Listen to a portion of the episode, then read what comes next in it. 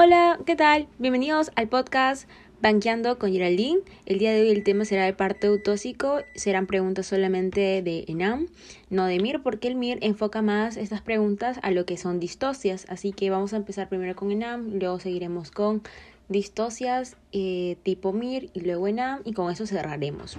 No se olviden seguirme en las redes sociales, yo soy como Nena y también como apunte-medicina y en TikTok también pueden encontrar algunos apuntes, eh, también gráficos muy bonitos de tres minutos que les puede servir. Estoy como Geraldine Alexandre, o sea, estoy con, en lugar de poner la A al final de Alexandra, solamente queda con DR.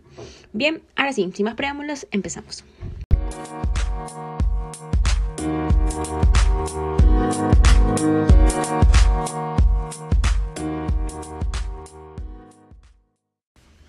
2003. La duración promedio del primer periodo del parto, de parto en la primigrávida es... La respuesta es 12 horas, ¿ya? Es una pregunta antigua, tienen que recordar los pasos, ¿no? Que son la dilatación, el explosivo y el alumbramiento. La dilatación en las primigrávidas va a durar 12 horas. Siguiente pregunta, 2005, dice. En el primer periodo de labor de parto, se considera que la mayor velocidad de dilatación del cuello uterino se presenta en... O sea, se está refiriéndose al primer periodo de parto, que sería la dilatación.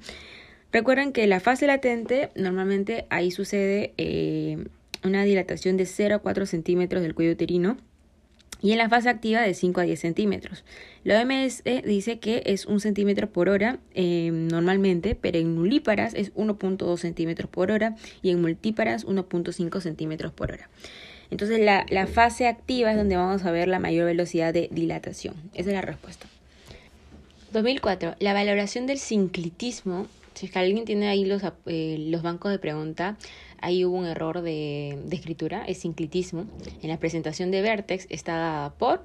Las alternativas son a. Solo factores maternos. B. Excesivo moldeamiento de la cabeza fetal. C. Relación de la sutura sagital con espinas ciáticas. D. Relación de sutura interparietal con tuberosidades isquiáticas. O E. Relación entre la sutura con promontorio y pubis. La respuesta es la E. Tienes que recordar que adelante está el pubis, ¿verdad? atrás está el sacro, que vendría hasta la primera vértebra sacra, que se llama promontorio. Entonces, pubis y promontorio. Tú dices que está en sinclitismo cuando la sutura sagital del feto equidista entre el pubis y el promontorio. Entonces, la alternativa E dice, ¿no? Relación de la sutura sagital con promontorio y pubis. Eso es sinclitismo. Bien, 2005. En el trabajo de parto normal, cuando la flexión se completa, ya recuerdan en el trabajo de parto normal, el primer, movimiento que hace el feto es la flexión. El diámetro de la cabeza fetal que ingresa en el estrecho superior de la pelvis, o sea, lo que tú vas a ver, o palpar en este caso, eh, ¿qué es? O sea, si la flexión es completa, quiere decir que el feto topa, ha topado su mentón, ¿cierto? Porque esta es una flexión para adelante. Entonces va a topar su mentón con el tórax, dejando libre la porción suboccipito bregmático, ya la parte de, de, de, de atrás. Bien, esa es la respuesta, suboccipito bregmático. Bien, vamos a ver, 2004. Duración de trabajo de parto en presentación cefálica puede producirse en asinclitismo anterior, ya estamos volviendo a ver el sinclitismo, pero esta vez asinclitismo anterior.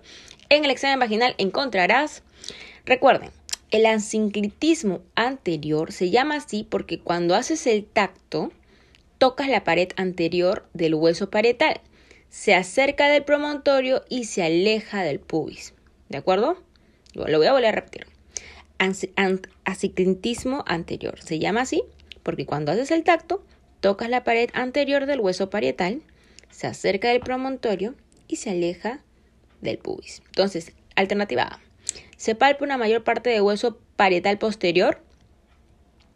B. Se palpa indistintivamente el parietal anterior o posterior. C. La sutura sagital se acerca al pubis. Habíamos dicho que se aleja del pubis. D. Se palpa con mayor facilidad la oreja posterior del feto. O E, la sutura sagital se acerca al promontorio. Es la respuesta, es la alternativa E, ¿no? La sutura sagital se acerca al promontorio y se aleja del pubis. Va. Siguiente. Se palpa una contracción uterina a, eso tienen que saberse de memoria, a 20, a 20 milímetros de mercurio. 2003. Después del nacimiento, la separación de la placenta es completada por A. Disminución de la progesterona en el plasma. B. Hematoma retroplacentario.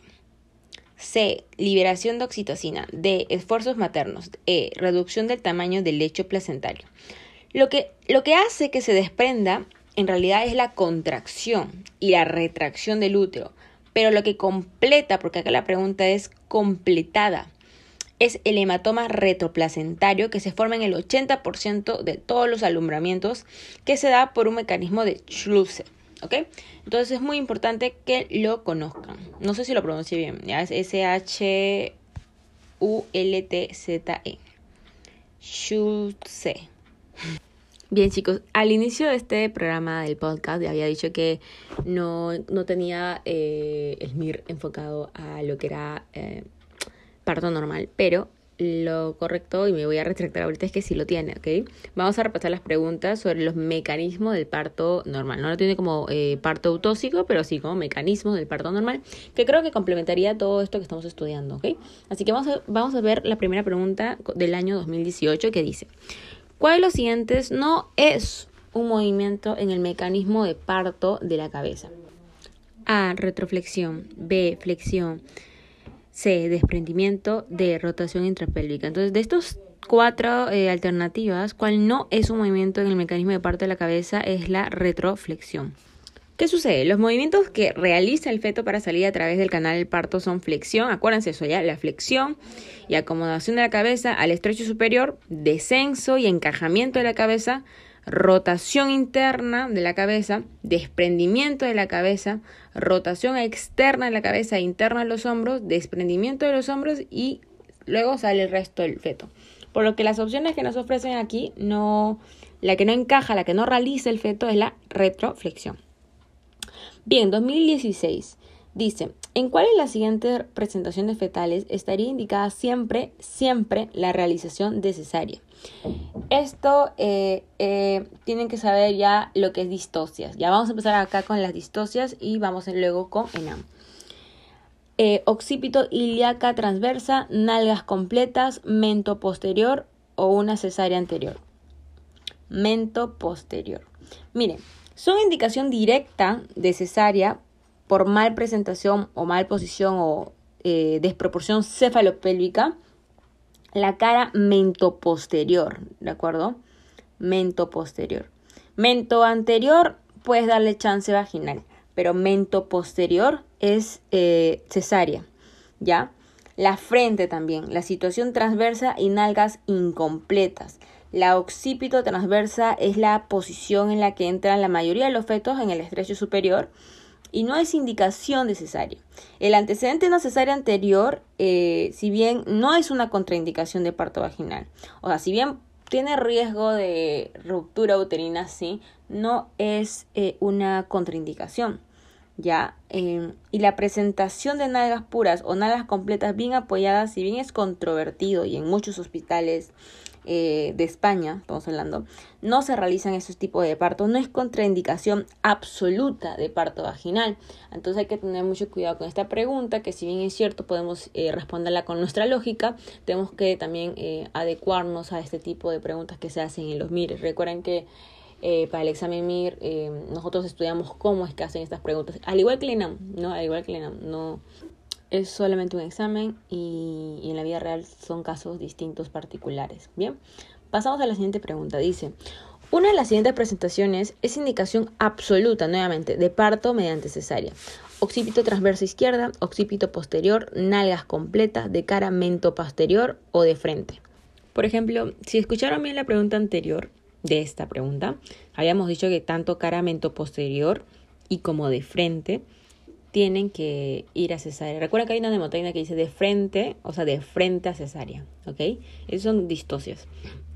Entonces, en esta pregunta, en el año 2014, MIR eh, la, anularon, el ministerio la anularon, porque habían dos, dos respuestas correctas, ¿no? Cara, monte, mento, posterior y frente. Entonces, recuerden que, en principio, las posturas fetales que no deben dejarse evolucionar por vía vaginal en ningún caso son la situación transversa, ¿ya?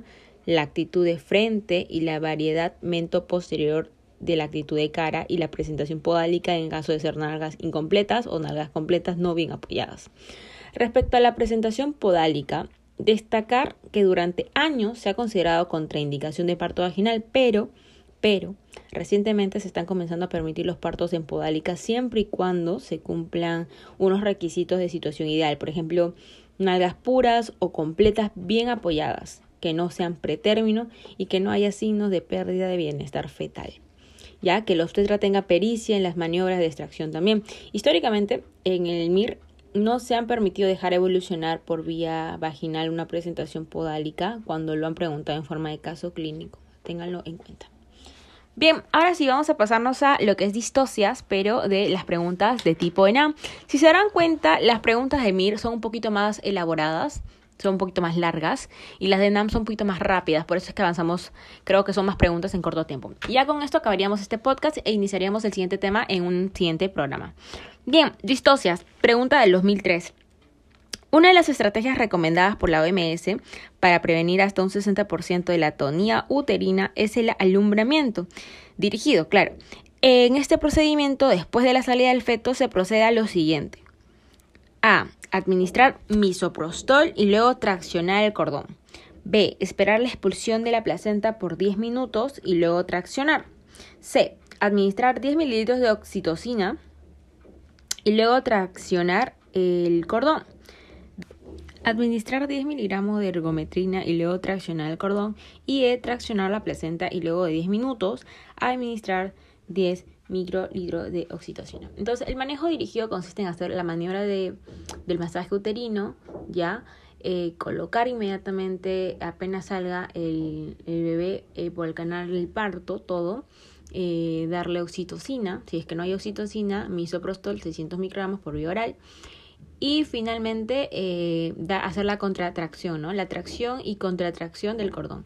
Entonces, si ustedes leen, la... Eso va a prevenir la hemorragia postparto. Si ustedes leen las alternativas, nos podemos, quedarnos...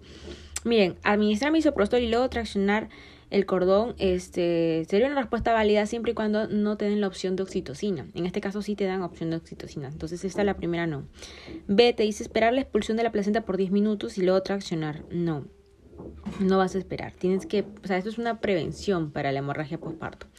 C. Administrar 10 eh, microlitos de oxitocina y luego traccionar el cordón. Esa es la respuesta correcta. Pero leamos las demás. Dicen, administrar 10 miligramos de ergometrina. No, falso.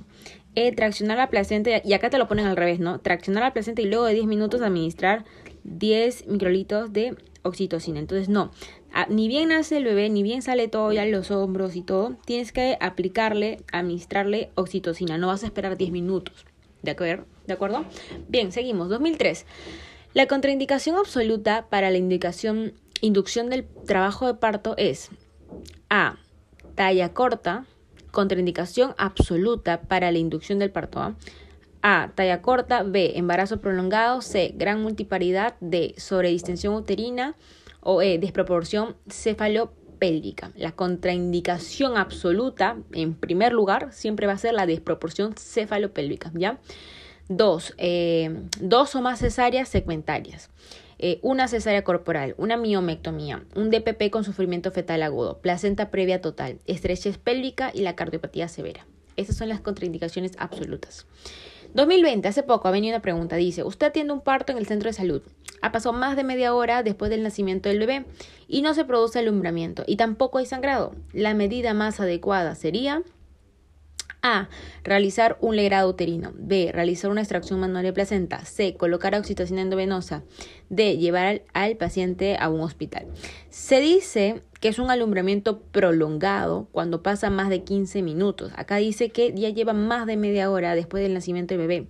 Ya, entonces acá sí hay un alumbramiento prolongado. Uno puede sospechar en un acretismo placentario y lo ideal lo ideal, si estás en una posta, en un centro de salud, es derivarla a un hospital de mayor capacidad resolutiva. Y entonces esa es la, la respuesta, ¿ya? No puedes estar realizando un legrado uterino, eh, no puedes realizar una extracción manual de placenta, mm, ni colocar oxitocina endovenosa porque puede que se complique tu paciente en tu centro de salud y lo mejor es que tú lo lleves a un hospital donde tiene mejores recursos y puedan los mismos especialistas atender ese parto porque es una complicación eh, muy importante. Bien, 2020.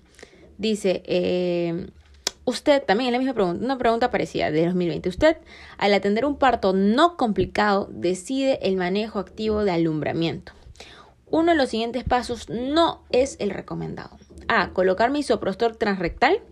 B. Aplicar oxitocina a través de la vena umbilical. C. Aplicar oxitocina endovenosa. D. Realizar tracción del cordón umbilical. Recuerda que para prevención se podría dar misoprostol pero por vía oral. ¿de acuerdo? No por vía transrectal. Cuando te digan misoprostol por vía transrectal, tienes que acordarte lo que es el tratamiento de hemorragia postparta, postparto, disculpen, que es la que te da también, la que se puede dar por vía oral, sublingual y transrectal. Pero cuando es para prevenir, utilizamos misoprostol por vía oral, ¿de acuerdo? Aplicar oxitocina a través de la vena umbilical, sí, de hecho es la más eficaz. Es poco práctica, pero es la es más eficaz de todas. También puedes aplicar la oxitocina endovenosa e intramuscular. Y obviamente si se realiza la tracción del cordón umbilical. Recuerdan, la pregunta anterior que hemos hecho hace unas dos preguntas antes, habíamos hablado de eso, la, de la maniobra del masaje uterino, la maniobra de la tracción y contracción del cordón, así que sí, sí se hace. La que no aplicaría es colocar misoprostol transrectal, eso ya sería para el tratamiento, para la prevención vía oral. Siguiente pregunta. Una gestante cuyo feto se encuentra flotante y sufre la rotura de membranas en plena labor de parto, ¿el mayor peligro de comprensión del cordón umbilical existe cuando el feto está en presentación? A. Cefálica. B. De hombros. C. Podálica franca de nalgas. D. Podálica completa o E. Podálica incompleta. La respuesta es podálica incompleta. 2004. En la, en atención de un parto vaginal con presentación pélvica existe el riesgo de lesiones en el sistema del recién nacido. A. Cardiovascular, del sistema respiratorio, músculo esquelético, nervioso central o endocrino. En un parto así, eh, con presentación pélvica, el mayor riesgo es el prolapso del cordón. Y eso que te va a generarte, te va a generarte hipoxia. Y eso afecta obviamente al sistema nervioso central. La respuesta es D. 2009. Gestante de 40 semanas en trabajo de parto presenta distosia de variedad de presentación. ¿Cuál es el punto de referencia en la distosia de, de presentación del grado 1? Brecma, frente, mentón, occipucio o nariz. Bien, Primero deben saber qué es lo normal. Como les había mencionado, normalmente cuando el feto va a nacer, eh, flexiona, ¿cierto? Topa su mentoncito con el tórax. Y lo que tú vas a ver al momento del parto, tú como interna en un parto natural, vas a palpar el occipucio o la fontanela posterior. Y ustedes me podrían preguntar, no, pero ya, yo sé eso en la parte teórica, pero en la parte práctica, ¿cómo yo sé que estoy palpando el occipucio o estoy palpando la fontanela posterior? Mire, fácil, buscas en internet eh, la imagen de las fontanelas. La fontanela más chiquita es la posterior la fontanela más grande es la fontanela anterior, que es la Bregman, ¿de acuerdo? Entonces, lo normal es que tú palpes esa, el, el, occipucio, ¿no? La parte de la fontanela posterior, el chiquito, ¿ya? Y, eh, y eso es lo normal. Pero, ¿qué sucede cuando ya está dando al parto y tú no estás palpando la fontanela posterior, sino la fontanela anterior, la más grande, es decir, la brecma, ¿no? el sincipucio, ya no el occipucio, el sincipucio. Tú ahí estás frente a una distosia de grado 1, ¿ya? El diámetro que expone el feto es el occipito frontal que mide 12 centímetros. Ya, entonces ahí, grado 1, aún le puedes dar chance vaginal, o sea, pueden hacer vía natural, ¿no? Vía vaginal. Ya, grado 2. ¿Cómo es el grado 2? El grado 2 es, eh, tú vas a palpar la nariz, ¿no? el punto de referencia que tú vas a palpar cuando vas a hacer, eh, vas a evaluar el canal parto, vas a, tocar la nariz, ¿bien? Entonces esto se le dice que, que vas a, vas a mm, se dice que es de frente, eso, eso se llama cuando estás mm, de frente, así se le dice, ¿no? De frente, que estás palpando la frente, ¿no? Eh, y la nemotecnia aquí es este, de frente a cesárea, ¿bien? Y lo que se expone, el diámetro que se expone en el grado 2 es el occipito mentoniano que mide 13.5 centímetros.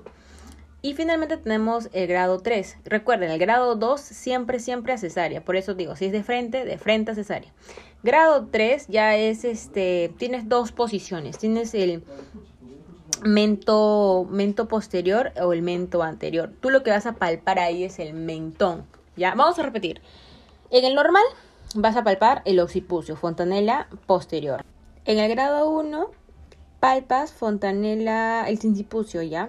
Tu punto de referencia de lo que vas a palpar va a ser la fontanela anterior o Bregman, también llamado Bregman.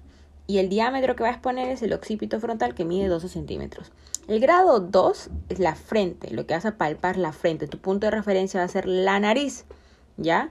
Y el diámetro que vas a exponer va a ser el occipito mentoniano. O sea, tú palpas la frente y recuerda esta mnemotecnia de frente a cesárea. Ese es el grado 2. Grado 2 de frente a cesárea.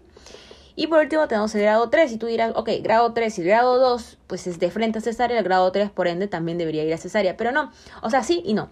Eh, porque existen dos modelos, ¿no? El, el, grado 3 es cuando tú palpas cara y tu punto de referencia va a ser el mentón.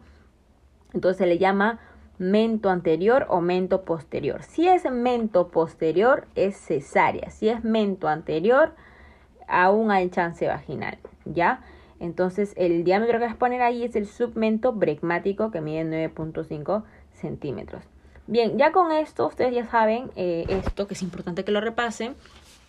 De hecho, si es que desean alguno de estos apuntes, yo, yo estoy haciendo el podcast con mis apuntes de medicina. Si es que alguno desea, puede escribirme a al Instagram, arroba apuntes-medicina. Los estoy vendiendo un precio cómodo, solamente pregunten y bueno, les atenderé. Bien, seguimos. Entonces la pregunta 2009 que vamos a volver a leerla, que dice gestante, 40 semanas en trabajo de parto, presenta distosia de variedad de presentación. ¿Cuál es el punto de referencia en la distosia de presentación del grado 1? Ya les había dicho, la fontanela que vas a palpar ahí es la fontanela anterior o también llamado brecma. ¿Ya? Entonces acá la alternativa es Bregma, la A. ¿Ya? Te sale el frente, mentón, puse nariz. No, Bregma. 2011. Dice, gestante 40 semanas en expulsión al examen, eh, presentación cefálica, caput 3 por 2 centímetros, occipito posterior, occipito posterior, ¿qué movimiento que no podría realizar el feto obligaría a cesárea? Ok, Aquí eh, tienes alternativas, ¿no? Extensión, rotación interna, rotación externa, descenso y expulsión. Recuerden, para responder a esta pregunta tienen que saber cuáles son los pasos, ¿no? De todo este proceso fisiológico del mecanismo del parto normal, que es encajamiento, la primera, ¿no? Encajamiento. Descenso de la cabeza, flexión, rotación interna, ¿ya? Flexión, rotación interna, que cambia la variedad de posición extensión de la cabeza, rotación externa y expulsión, que es la salida de los hombros. Bien. Entonces, lo que no podría, el movimiento que no podía realizar el feto que obligaría a cesárea es la rotación interna, ¿ok? La rotación interna. Si es que eso no hace, el feto se obligaría a ir a cesárea. Bien, existe menos probabilidad de prolapso de cordón en presentación de A transversa, si hay, B oblicua si hay, C longitudinal también, D compuesta también y eh, pues la que no habría prolapso de cordón sería eh, vértex, ¿no? Que vértex es lo mismo que cefálico. Entonces, ¿dónde hay más riesgo? Como había, les había mencionado en la pregunta del 2004 donde les, les, dije sobre la atención de un parto vaginal con presentación pélvica, existe el riesgo de pues el prolapso del cordón y ese te da hipoxia y puede pues dañar al sistema nervioso central. Entonces, la que no es la de posición vértex, ¿ok? 2016. ¿Cuál es el principal factor asociado a presentación transversa fetal? Tenías eh, multiparidad, cirugía uterina previa, polidramnios, prematuridad y placenta previa. La respuesta es D. Mientras más prematuro, su actitud será más patológica. ¿ya? Entonces, ese está el factor asociado a presentación de transversa. 2006 dice, las contraindicaciones para someter a una gestante cesariada anterior a una prueba de parto vaginal es, tienes A, periodo intergenésico mayor de dos años, no, está, de hecho está bien eso, ¿no? B, desproporción cefalopélvica, esa. Si es que está en desproporción cefalopélvica, el parto no avanza, no evoluciona, tienes que mandarlo a cesárea. C, te sale ponderado fetal 3200 gramos, ponderado fetal 3200 gramos, eh, altura de presentación menos de 4 centímetros, uh, circular simple cordón. No, la respuesta dice la proporción cefalopélvica. Bien, continuamos. 2006 dice gestante término de 26 años de edad en el trabajo de parto inducido por ruptura prematura de membranas con dilatación completa hace dos horas, altura de presentación en menos de un centímetro y un occipito derecha persistente, pelvis ginecoide y feto de tamaño promedio con latidos normales. Tiene una pelvis buena, el feto está normal con el tamaño normal, tiene latidos normales. La causa más probable de la distosia sería, bien, dice A, canal, de, canal óseo del de la contractilidad uterina, funicular, falta de rotación cefálica o del canal del parto. Entonces, Aquí el problema, si estamos viendo que tiene una buena pelvis, estamos viendo que el, tamaño del bebé es bueno, tiene latidos normales, pero pues lo que sucede aquí es que hay una dilatación completa hace dos horas y la presentación es aún en menos un centímetro, ¿no? Que está persistente. Ahí lo que sucede es la falta de rotación interna, que es la responsable de la variedad de posición. ¿Ya? Porque ahí dice, está en occipito derecha persistente. Recuerda la pregunta anterior que dijimos, ¿qué es lo que obligaría que la madre entre a cesárea en caso que el feto no haga un movimiento y esa era la rotación interna? ¿Ya? Entonces acá una de las alternativas es eh, falta de la rotación cefálica, ¿no? La falta de la rotación interna es lo que responsabiliza la variedad de la posición y como en, en el enunciado te dicen que eh, ya lleva persistentemente en occipito derecho, o sea, no ha cambiado, no ha hecho la rotación interna, es por, es por eso, ese es el motivo, ¿ya? Porque lo demás está bien, o sea, tiene una, una ginecoide buena y el tamaño del feto tampoco es grande, como para decir que no puede pasar por el canal del parto, entonces, esa es la respuesta. 2015. Gestante a término en trabajo de parto que presenta rotura espontánea de membranas. Al examen, altura de la presentación se halla en menos 4 se palpa. Chicos, si, si, si es que no saben eso, cuando digo altura está en menos 4, hay unos planos de Hodge, ya, que hace que el feto, mientras va más adentro esté, este, es negativo. Y cuando va saliendo por el canal de parto se hace positivo. Entonces, eh, el menos 4, es más, está súper arriba, ¿ya? Más o menos para que tengan una idea. Dice, se palpa partes blandas poco identificables por el edema, pero llama la atención que entre dos prominencias óseas se encuentra en línea un orificio. ¿Cuál es la modalidad de presentación? Bien, vamos a analizar esta pregunta. A. Pélida completa, cara, compuesta, nalga pura o acromio. De un podálico, nalga pura, si te dice el enunciado glúteos y pies, es nalga completa. Si te dice un pie está flexionado y el otro extendido, es nalga incompleta. ¿Ya? Entonces, en este caso, esta es nalga pura, ¿ya? Porque dicen que se palpan partes blandas poco identificables por el edema, pero llama la atención que entre dos prominencias óseas se encuentra una línea en un orificio. O sea, ahí estamos hablando de, de las nalgas, ¿no? Que vendría a ser los isquio, las partes blandas y el orificio sería el anito y eh, ahí se llama nalga pura, ¿no? Cuando se palpa solamente las nalgas y las piernitas están extendidas. Nalga completa sería cuando palpas eh, las nalgas y las piernitas. Y nalga incompleta cuando una está extendida y la otra está flexionada.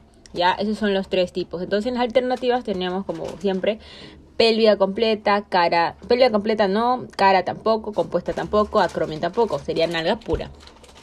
Bien, seguimos. 2003. El diagnóstico de desproporción cefalopélvica en, en el trabajo de parto se establece cuando A. Se palpa promontorio. En este caso no sería un, un, criterio para decir que estamos frente a una desproporción cefalopélvica palpar el promontorio. Recuerden que ese es un examen clínico y depende bastante del tamaño de, de los dedos del examinador, por ejemplo. ¿Ya? Eh, no, ese no es. No hay progreso de la dilatación ni descenso a pesar de buena dinámica. Sí, eso, eso sí es la respuesta. De hecho, esa es la respuesta. Miren, si hay buena dinámica, el problema no es a nivel uterino, no es de la madre. ¿Ya? Eh, y todo está correcto y, la, la, cabeza está flotando, pero el parto ya está detenido, ahí tú deberías pensar en una desproporción cefalopélica, ¿ya? En la C te sale, se presenta sufrimiento fetal agudo, eh, no necesariamente eh, hay no, no, o sea, sí, en una desproporción cefalopélico puede haber un sufrimiento fetal, sí, pero no todo sufrimiento fetal te indicaría que hay una desproporción cefalopélica, así que esa no.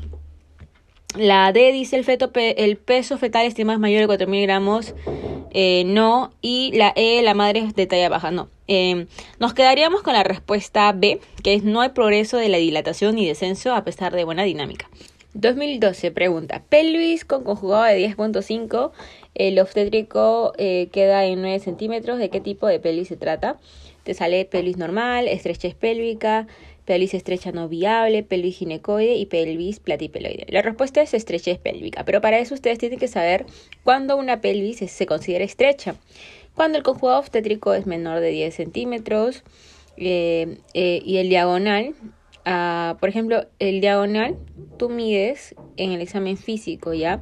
Y solo le restas 1.5 centímetros para hallar el conjugado obstétrico. Es decir, si el conjugado obstétrico es de 10 centímetros, no, claro, de 10 centímetros, por ejemplo, el, el diagonal sería 11.5, ¿ya? Porque le quitas 1.5 para ir al obstétrico. Entonces, eso. Y un diámetro biciático menor de 9 centímetros. Por lo tanto, si este tiene un conjugado de 10.5, si tú le restas 1.5 te quedan 9 centímetros del obstétrico. Entonces la, la pelvis estrecha se considera estrecha cuando es menor de 10 centímetros. Esta tiene 9, por lo tanto estamos hablando de una estrechez pélvica. Alternativa B. Gestante, 2006. Gestante en trabajo de parto con, una, mm, con unos latidos cardíacos fetales de 143 por minuto, contracciones uterinas con intensidad disminuida, dilatación 6 centímetros hace 2 horas, incorporación del 90%, altura de presentación menos 1, menos disculpa, membranas íntegras, ¿cuál es la conducta a seguir? A. Solo rotura artificial de membranas, B. Expectante, C. Sedación e hidratación, D. Solo estimulación con oxitocina y la E. Estimulación con oxitocina previa rotura artificial de la membrana. Bien, acá vamos a, vamos a indicar oxitocina uno, porque este, te está diciéndote que las contracciones uterinas con intensidad disminuida, es decir, que el problema aquí es la, es, es la contractibilidad. Entonces tú vas a ayudar ahí con la oxitocina. ¿Y por qué previa rotura artificial de membrana? Porque a pesar de que ya está en menos uno, eh, aún todavía no, no, ha, no, ha, no se ha roto las membranas. Entonces tú vas a apoyar, ayudar a que esto se dé mejor. ¿Ya? Por ejemplo, alternativas como, por ejemplo, solo rotura artificial de membranas no, no sería válido porque no hay dinamia uterina. Entonces, hacer eso eh, solamente no va a ayudar a progresar el parto. Eh, expectante tampoco. Estás viendo que hay una disminución de la de las contracciones uterinas, tú tienes que hacer algo, ¿no? Dice acá, solo hidratación, sedación, hidratación, no, tampoco haríamos esto. Solo estimulación con oxitocina, o sea, estimulación oxitocina sí, pero también la ruptura de membranas y la alternativa que tengan acá es la E. Bien, 2009. Gestante de 38 semanas, nulípara con feto en presentación pélvica sin trabajo de parto. ¿Cuál es la conducta obstétrica más adecuada? Tenemos A. Inducción del parto con misoprostol. B. Cesárea de emergencia. C. Inducción de parto con oxitocina. D. Cesárea programada y e, esperar el parto vaginal. Tienes una gestante de 38 semanas, mm, eh, un feto con presentación pélvica, pélvica y aún no inició trabajo de parto. ¿Tú qué crees que debería ser? Si sabemos que la si es pélvica este, y no cefálica, yo creo que tendría que programar ya un trabajo de parto. A menos que te digan que es una posición podálica eh, anterior, ¿no? Porque recuerden que la distosia de grado 3, la única que puede ir es la mento anterior, vía vaginal es la mento anterior, mientras que la posterior y la de frente, o sea, la de grado 2, sí o sí tienen que programar una cesárea. En este caso, lo más adecuado eh, no sería una inducción del parto con misoprostol, porque estamos diciendo que no, no va a poder salir por vía vaginal, sería contraproducente. Eh, la B dice cesárea de emergencia. No sería de emergencia porque recién tiene 38 semanas y se puede programar con tiempo. Además no tiene trabajo de parto porque iríamos de emergencia. No hay prisa. Eh, la C dice inducción de parto con oxitocina. Lo mismo que la A no se debería hacer eso. La E dice esperar el parto vaginal. No deberíamos esperar, deberíamos prevenir. Así que la D es cesárea programada. 2011 dice gestante 25 años en trabajo de parto con dilatación de cuello cervical de 5 centímetros, altura uterina 34, feto en presentación podálica y pelvis ginecoide. ¿Cuál es la conducta más indicada? Dice parto vaginal, cesárea electiva, observación, cesárea de urgencia, inducción de parto vaginal. Bien, ya está en trabajo de parto, ya está en 5 centímetros de dilatación. Y el feto está en podálica y pelvis ginecoide. Parto vaginal no creo que sea indicada porque ya está en posición podálica, eh, a pesar que está en 5 centímetros, deberíamos hacer algo ahí. Cesárea electiva puede ser, pero ahorita ya está en trabajo de parto, o sea, ya no hay tiempo para programar. Eh, observación sería contraproducente, no se debería hacer eso, sería actuar en ese momento. Y lo más probable sería cesárea de urgencia. No electiva. Electiva es cuando ya tienes el chance, así como el anterior paciente que tiene 38 semanas y todavía no empezó el trabajo de parto. Pero en este caso ya empezó el trabajo de parto y por lo tanto tenemos que derivarla a una cesárea de emergencia. Y la E dice inducción de parto vaginal. Tampoco, eso tampoco debería hacer. Entonces, a pesar que está en fase activa y todavía no ha completado, o sea, está todavía en fase de dilatación, hacer una cesárea de urgencia se debe considerar por la posición podálica, ¿ok? 2014. Gestante a término en trabajo de parto al examen físico dice presentación de caramento posterior. Es una distosia tipo grado 3. Altura de presentación fuera de la pelvis. ¿Cuál es la conducta a seguir? Esto obviamente, como es posterior, tiene que ir a cesárea. Ya, pero acá dice A, evolución espontánea, no. B, cesárea inmediata, sí. C, estimulación con oxitocina, no, porque no queremos parto vaginal. Eh, D, versión externa, no se no, no podríamos, así quisiéramos hacer todas las maniobras para poder cambiarla de posición porque ya, ya está en trabajo de parto, se tiene que ser necesario. D, eh, E, administración de tocolíticos. Eh, tenemos que hacer una cesárea inmediata. 2016. Paciente gestante de 38 semanas de edad con una gesta para 5 P4. No te sale no te sale completa la fórmula ya, pero dice con 37 semanas de edad gestacional portadora de un mioma, un mioma subseroso, ¿ah? recuerden los miomas, subseroso, de 9 centímetros en cara anterior e inferior del cuerpo y, uterino, sin molestias presentes. ¿Cuál es la conducta a seguir?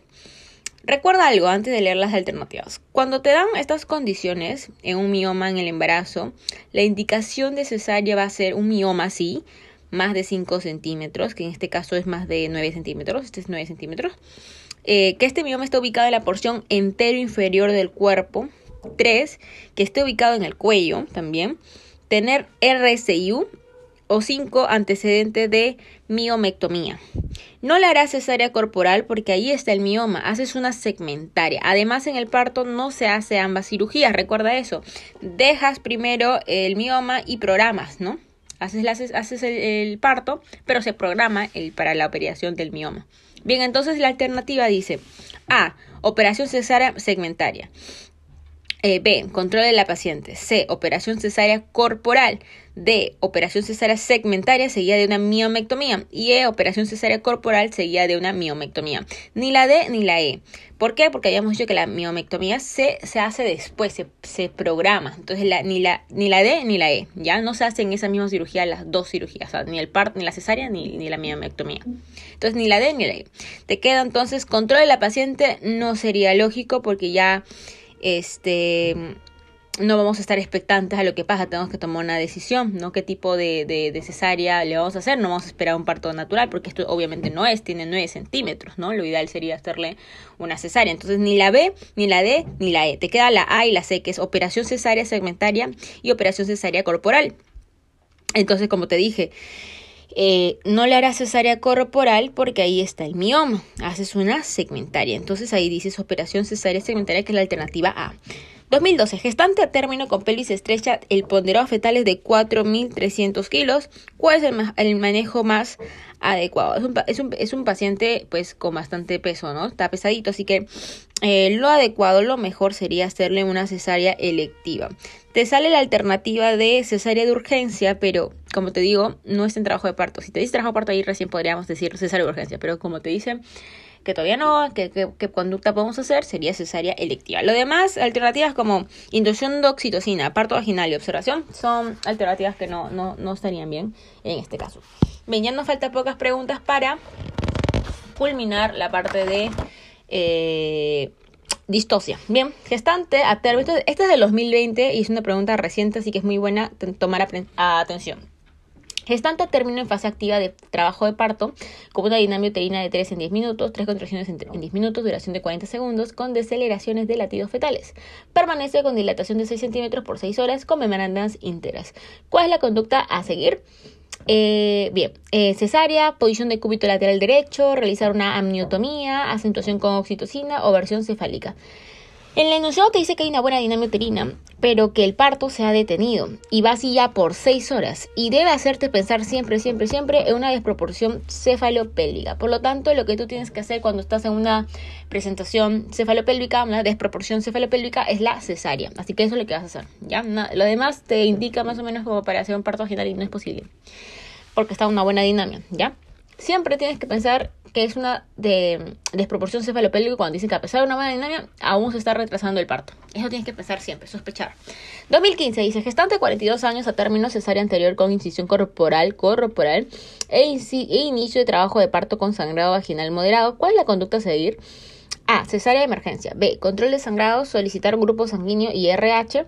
C. Monitoreo electrónico de inducción de parto vaginal. O E. Posición de cúbito lateral derecho. Bien, eh, por tener el antecedente de una cesárea anterior corporal, esta paciente tiene un alto riesgo de qué? De una ruptura uterina, por lo que el parto debe ser por cesárea y de emergencia, porque ya empezó el trabajo de parto y ya está sangrando. Así que la alternativa A es la correcta. 2020, hace poco, dice, gestante de 36 semanas acude a un centro de salud por dolor y contracciones de regular eh, intensidad. Al examen, presentación de nalgas, dilatación en un centímetro, ¿cuál es el manejo más adecuado? Bien, entonces la paciente te sale la, A, que es la realización de la maniobra de Mauricio para la liberación de la cabeza. Realizar la maniobra de Mac Roberts para la liberación de los hombros. C, derivar a un centro de mayor nivel resolutivo y D, dejar espontánea esta aparición de los homóplatos y E, versión cefálica. Entonces esta paciente ya está en tu centro de salud y pues tiene contracciones, dolor de regular intensidad. Eso quiere decirte que ya está en trabajo de parto. Y al examen pues te presenta eh, nalgas, ¿no? Presentación de nalgas con una dilatación en un centímetro. Lo mejor que puedes hacer tú, sabiendo que esto se puede complicar, es derivarla de emergencia a un centro de mayor nivel resolutivo. Si bien es cierto, tú podrías aplicar tus conocimientos siempre, siempre cuando te hacen, te hacen ese tipo de preguntas de NAN que son difíciles, que implica riesgo, la alternativa correcta siempre va a ser derivar al paciente a un centro de mayor nivel resolutivo porque es ahí donde se va a tratar esos tipos, estos casos complejos, ¿sí? Eh, acá tenemos otro que dice eh, gestante del 2020 también, dice gestante 38 semanas en labor de parto, ingresó con dilatación 5 centímetros y altura de presentación menos 3. Al examen 3 horas después, la altura uterina de 32 centímetros, dilatación 6 centímetros, altura de presentación menos 2, o ya está bajando la cabeza, dinamia uterina 3 contracciones en 10 minutos, son débiles de 30 segundos de duración, ¿qué acción deberías tomar? Ya, te está diciendo que tiene una buena dinámica pero luego se vuelve de ¿no? 30 segundos de duración. Son débiles. Bien. Entonces dice acá, derivar a cesárea. Y tú te dices, no, pero ¿para qué vamos a derivar a cesárea si el problema, si está bajando el bebé? O sea, ya, ya está bajando. El problema no es una desprorción cefalopélvica. El problema aquí te está diciendo que es un problema de la dinámica uterina, que si bien es cierto está haciendo una buena dinámica, son débiles las contracciones. Ya, después te sale estimular con oxitocina. Probablemente sería la buena opción, ¿no? Darle oxitocina para poder ayudar a mejorar esta contractilidad. Eh, hidratar a la paciente y observarla. Creo que hidratándola sí es bueno, pero observarla y no hacer nada mientras vemos que está viendo una dinámica uterina mala, pues este, no creo que será la mejor respuesta, digamos. Eh, estimular con prostaglandina, mm, no y maniobra de Hamilton. Miren, vamos a resumir. En este enunciado te dice que hay una buena dinámica uterina, pero luego se vuelve débil.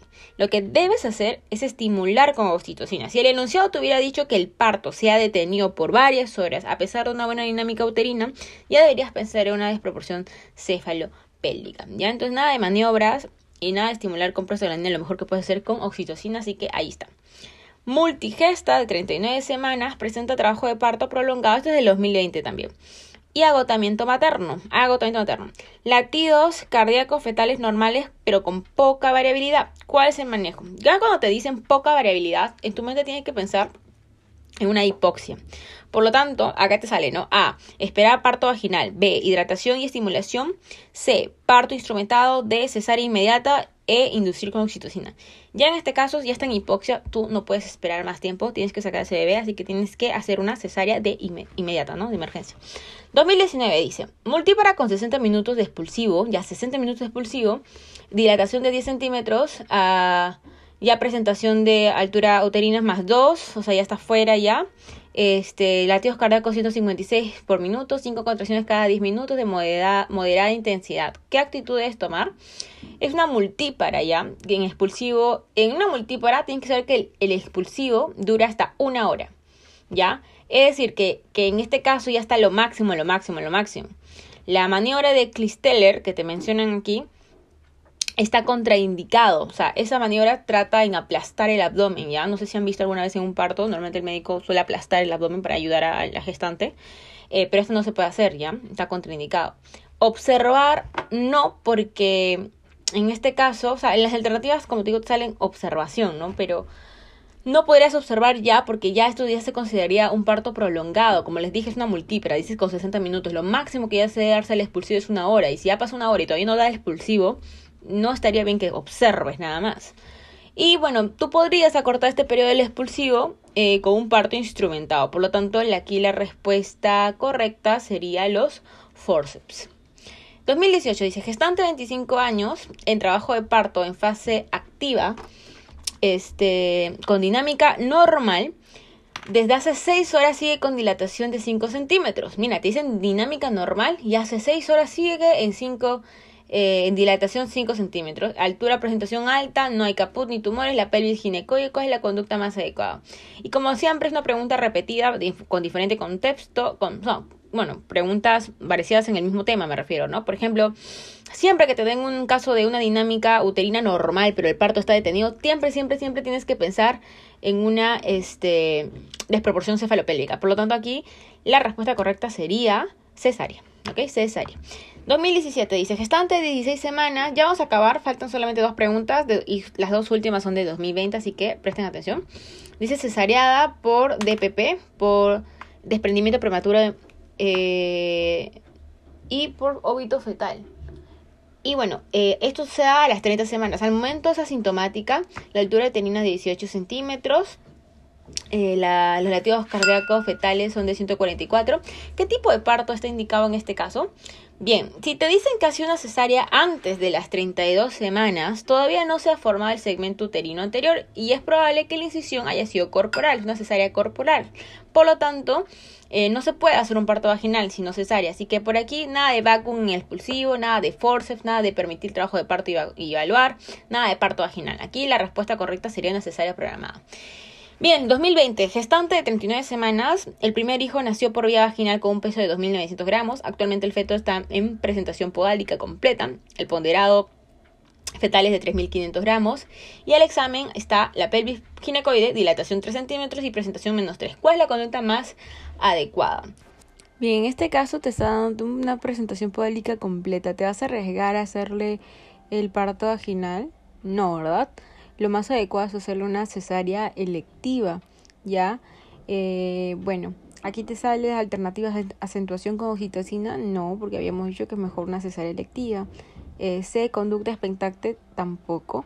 D, versión cefálica externa. Mira, a menos que no esté en trabajo de parto, o sea, ya inició el trabajo de parto, ya está ya por salir por expulsión, este, podrías aplicar algunas maniobras, pero si está en eh, presentación podálica completa, es mejor una cesárea, ¿no? Es mejor prevenir que lamentar. Bien, vamos a ver la última pregunta que dice primigesta de 39 semanas con dinámica uterina adecuada, altura uterina de 34 centímetros, feto en longitud cefálico izquierdo, latidos fetales 140, el tacto vaginal, dilatación 3 centímetros, altura de presentación eh, menos 2, pelvis, diámetro conjugado diagonal de 12.5 centímetros. Y tú dirás, ok, el conjugado obstétrico es menos 1.5 centímetros del diagonal. Entonces, si el diagonal tiene 12.5, el obstétrico tendría 11. Y habíamos dicho que una pelvis estrecha es cuando el, diagon cuando el obstétrico es menor de 10. En este caso son, si tú dirás, ok, entonces no es pelvis estrecha. Sin embargo, te dan otros datos, como por ejemplo el diámetro biisquiático de 8 centímetros y el, el de 8 centímetros. En este caso ya no la juega, entonces hay que pensar en una pelvis estrecha porque, a ver, el plano medio es el que va a mandar y este es representativo por el diámetro bisquiático que es menor de 9 centímetros, o sea, 8 centímetros te dicen el enunciado. Cuando el diámetro bisquiático es menor de 9 centímetros, estamos hablando de una pelvis estrecha Así que este caso es una pelvis estrecha. Entonces tienes alternativas. Dicen a hospitalización e hidratación. No, ¿verdad? Eh, no sería suficiente. Eh, que deambule hasta que se encuentre en fase activa. No sería indicado decirle eso a la paciente porque no queremos que se nazca por un parto eh, natural, ya que no va a haber una desproporción cefalopélvica. Dice, eh, terminación del parto por. Esa es la respuesta correcta. Y la D dice estimulación uterina. Nuevamente no queremos un parto natural si estamos frente a una desproporción cefalopélvica. Y bueno, con esta pregunta terminamos. Agradezco mucho que hayan llegado hasta aquí por haber escuchado este podcast. Si quieres que te ha servido y pueda servir a más amigos, compártelo. Es una manera muy buena de estudiar, repitiendo, escuchando este audio, ¿no? Que puedes usarlo a tu regreso del hospital o de tus prácticas o de lo que quieras. Eh, ya saben que me pueden seguir en las redes sociales como Yera Nena o eh, apuntes-medicina. En TikTok también estamos y en YouTube estoy como blog de Geraldine. Un abrazo gigante y cuídense y nos vemos en el siguiente podcast hablando sobre patologías en el embarazo.